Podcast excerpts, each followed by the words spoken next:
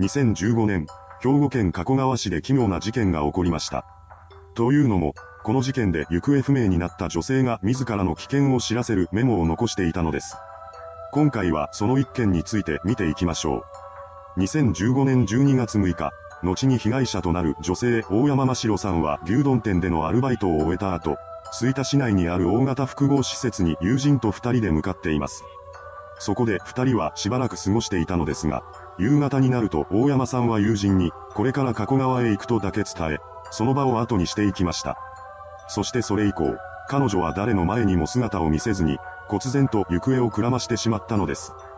同日中に母親が大山さんに送ったメールへの返信はなく、3日後のアルバイトにも出勤してきませんでした。また、その翌日の10日に予定されていたタレント養成所のレッスンも無断欠席しています。ここでさすがにおかしいと感じた彼女の父親が11日に捜索願いを提出したことで、警察が動き出しました。当初警察は本件を行方不明事件と考えていましたが、調べを進めていくうちに第三者が絡んだ事件である可能性が浮上してきます。というのも、大山さんは元交際相手の男性やその他の男性にお金を貸していたらしく、その額はかなりのものになっていたそうなのです。実際、彼女は知人に対して、元交際相手が20万円を返してくれないと相談していたらしく、金銭トラブルを抱えていたことはすぐにわかりました。さらに、大山さんは行方不明になる8ヶ月前の2015年4月から複数回に分けて自身の銀行口座から120万円を引き出していたことも判明したのです。そのような情報が集まってきたことにより、彼女の失踪は金銭トラブル絡みのものであると考えられるようになっていきます。そんな中、事件は最悪の展開を迎えてしまいました。それは大山さんが行方不明になってから6日後の12月12日のこと。この日の午前10時40分頃、兵庫県加古川市を流れる加古川に浮かんでいる大山さんが通行人の男子中学生によって発見されたのです。この時点で彼女はすでに帰らぬ人となっていました。通報を受けた警察はすぐに現場へと急行してきます。そして詳しい調査が開始されました。そうして行われた司法解剖により、大山さんの死因は鈍器のようなもので殴られたことだと判明します。ただ、彼女の体には攻撃を防ごうとした際につく防御層が残されていませんでした。このことから、捜査員は犯人が大山さんの視界の外から攻撃をしたのではないかと考えたようです。また、かなりの衝撃を加えられたのにもかかわらず、彼女が着ていた衣服には返り血などがついていませんでした。そのため、犯人が事件性がないように見せかけるための偽装工作をしている可能性も浮かび上がってきたようです。さらなる情報が欲しい警察は大山さんの部屋を確認しに行きます。するとそこで一つの手がかりが発見されました。その手がかりとは一枚のメモ書きであり、そこには次のような文章が記されていたのです。私に何かあったら疑ってほしい人物がいる。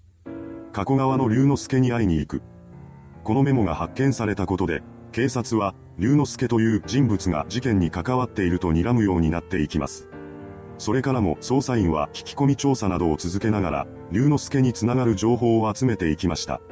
そうして捜査を進めるうちに大山さんが金銭トラブルの解決を求めて相談していた人物として磯野和明という男の存在が明らかになったのです。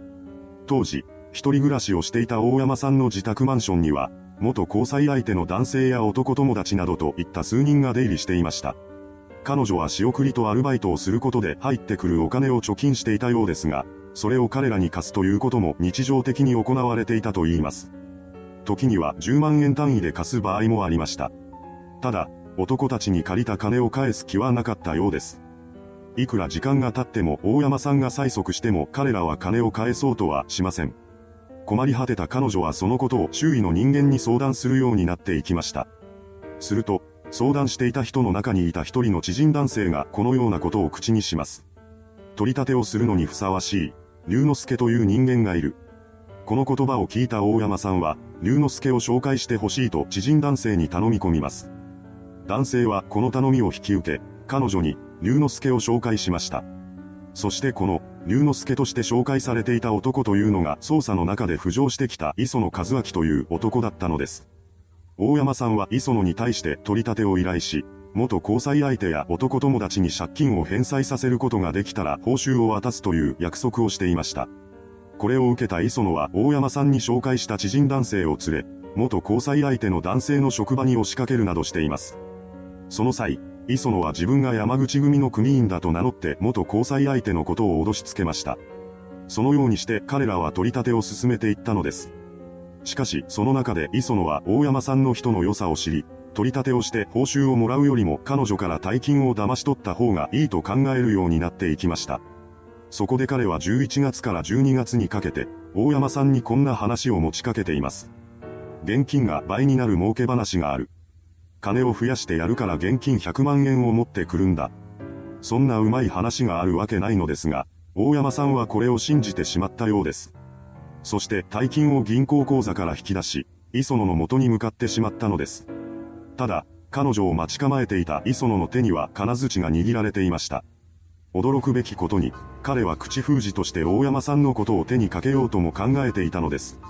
そして計画通り、磯野は大山さんから現金を受け取った後に彼女を撲殺し、遺体を加古川に捨ててしまいました。それが事件の全貌だったようです。犯行後、磯野は大山さんから騙し取った金を使って大型の三輪バイクを購入したり、改造費用に充てたりしています。当時の彼は捜査が自身にまで及ぶことになるとは思っていませんでした。ただ、大山さんは決して磯野のことを信用していなかったのです。金が増えるかもしれないという話には乗っかりながらも、彼女は自宅にメモを残していました。そしてこのメモがきっかけで警察は磯野の存在に気がつき、SNS の書き込みや交友関係、通話記録などに目をつけながら徐々に彼を追い込んでいったのです。そして事件発生から約2ヶ月後の2016年2月18日、捜査員は加古川市内に住んでいた磯野の元を訪れ、その場で彼を逮捕しました。犯人逮捕という形でひとまず事件は終結することとなったわけですが、この磯野という男は一体何者だったのでしょうか。ここからは彼の生い立ちを見ていきましょう。逮捕当時21歳だった磯野は兵庫県加古川市で生まれています。彼が生まれた後に磯野家には2人の男の子が生まれているため、磯野は3人兄弟の長男として育ったようです。幼少期からずっと地元加古川で過ごしていた彼ですが、そこでは有名な不良として知られていたようです。その凶暴性は異常そのもので、血の気が多く、外でノコギリを振り回すこともあったと言います。磯野がそのような姿を見せていたため、周囲の人々は一度切れると手がつけられないと考えていました。中学時代までに数々の問題行動を起こしていた彼は徐々に不登校気味になっていき、卒業後は夜間高校に進学したようです。しかし、高校進学後も磯野の素行が良くなることはなく、職場の包丁を持ち出しては同級生に見せつけるなどしていたと言われています。そして結局は夜間高校も中退してしまったようです。そんな彼を育てた父親はもともと普通のサラリーマンだったのですが、途中で退職することを決め、それからは NPO 法人を立ち上げて慈善事業をしていました。ただし、父親と母親の関係は徐々に変わっていってしまったようです。その中で母親は事件が起きる半年ほど前に家を出て行き、そのまま両親は離婚してしまいました。それからの磯野は父親と祖父母に二人の弟を合わせた6人での生活を送っていたようです。しかし、その生活は彼の逮捕という形で終わりを迎えたのです。逮捕後、磯野は裁判員裁判にかけられることとなりました。2017年1月16日に神戸地裁姫路支部で初公判が開かれています。そこで弁護側は検察による起訴事実を認めながらも、犯行の計画性は否定しました。凶器として使用した金槌は計画的に用意したものではなく、護身用に普段から持ち歩いていたものだとしたのです。それに加えて磯野の発達障害を主張し、量刑の軽減を求めています。しかし、護身用に金槌を持ち歩くというのは一般的に考えてまずあり得ません。神戸地裁は、口封じが目的の犯行であり、身勝手極まりないものだとし、事件から1年2ヶ月後の2017年1月26日に磯野に対して懲役22年の実刑判決を言い渡しました。この判決を受けた弁護側が控訴しなかったため、そのまま刑が確定しています。そうして本事件は幕引きとなったわけですが、事件が起こるまでの経緯に疑問を抱いている人は多くいました。というのも、現金を渡せば倍になるなどというありえない話に大山さんが100万円もの大金を渡すのは不自然だとされたのです。しかも、彼女は、私に何かあったら疑ってほしい人物がいるなどというメモ書きを自宅に残していました。そんなメモを残す時点で、自身の身が危険にさらされていることは理解していたはずです。また、100万円を騙し取ったことの口封じのためだけに殺人を犯すものかという声も上がっていました。実際、事件が起こった経緯とされた内容は磯野の供述だけを元にしたものです。